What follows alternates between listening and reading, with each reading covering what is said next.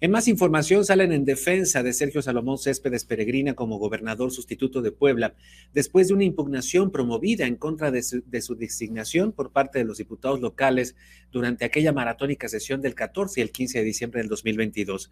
La justicia federal desestimó el amparo promovido por el abogado Jesús Arturo Beltrán Salgado, presentado el pasado 28 de diciembre ante el Tribunal Electoral del Poder Judicial de la Federación, donde impugnó la designación de Sergio Salomón Céspedes Peregrina como gobernador sustituto.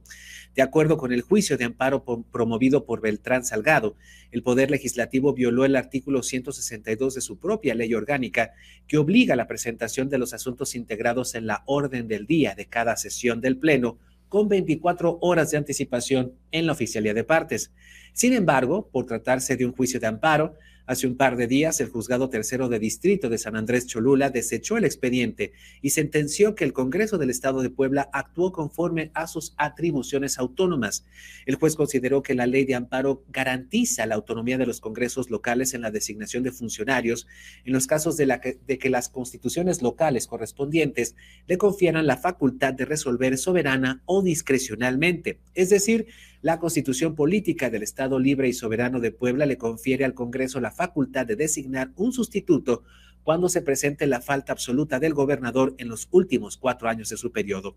Durante la madrugada del 15 de diciembre del 2022, las distintas fuerzas políticas representadas en el Congreso convinieron la designación directa de Sergio Salomón Céspedes Peregrina, entonces presidente de la Junta de Coordinación Política, en sustitución del fallecido Miguel Barbosa Huerta.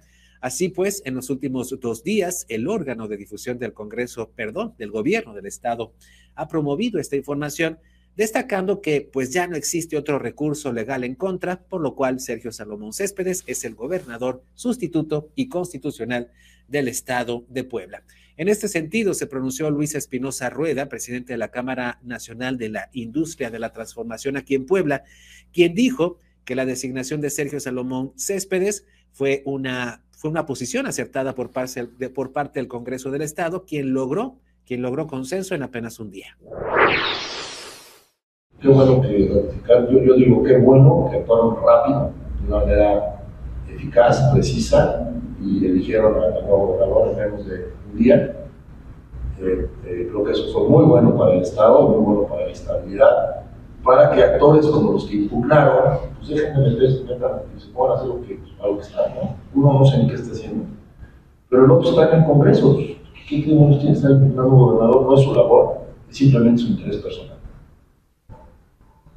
No, no, está, no está viendo ni por Puebla.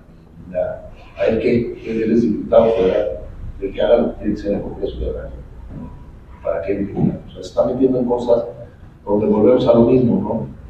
Esta tendencia de ya empezar todos, porque ya empezó a nivel nacional, ustedes lo ven con Claudia Sheinbaum por todas partes, que es obvio evidente que está rompiendo la ley electoral, pues todos están viajando a la República a, a, promoverse.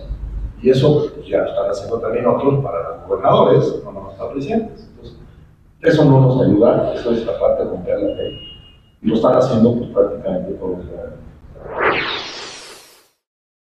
Seguramente en los próximos días vamos a ver más, eh, más posicionamientos como el de Canacintra para apoyar la designación de Sergio Salomón Céspedes, que les decía, pues por ahí pusieron una impugnación de un personaje poco conocido, un abogado, Beltrán Salgado, que pues eh, no fue desestimado por la justicia federal hace un par de días.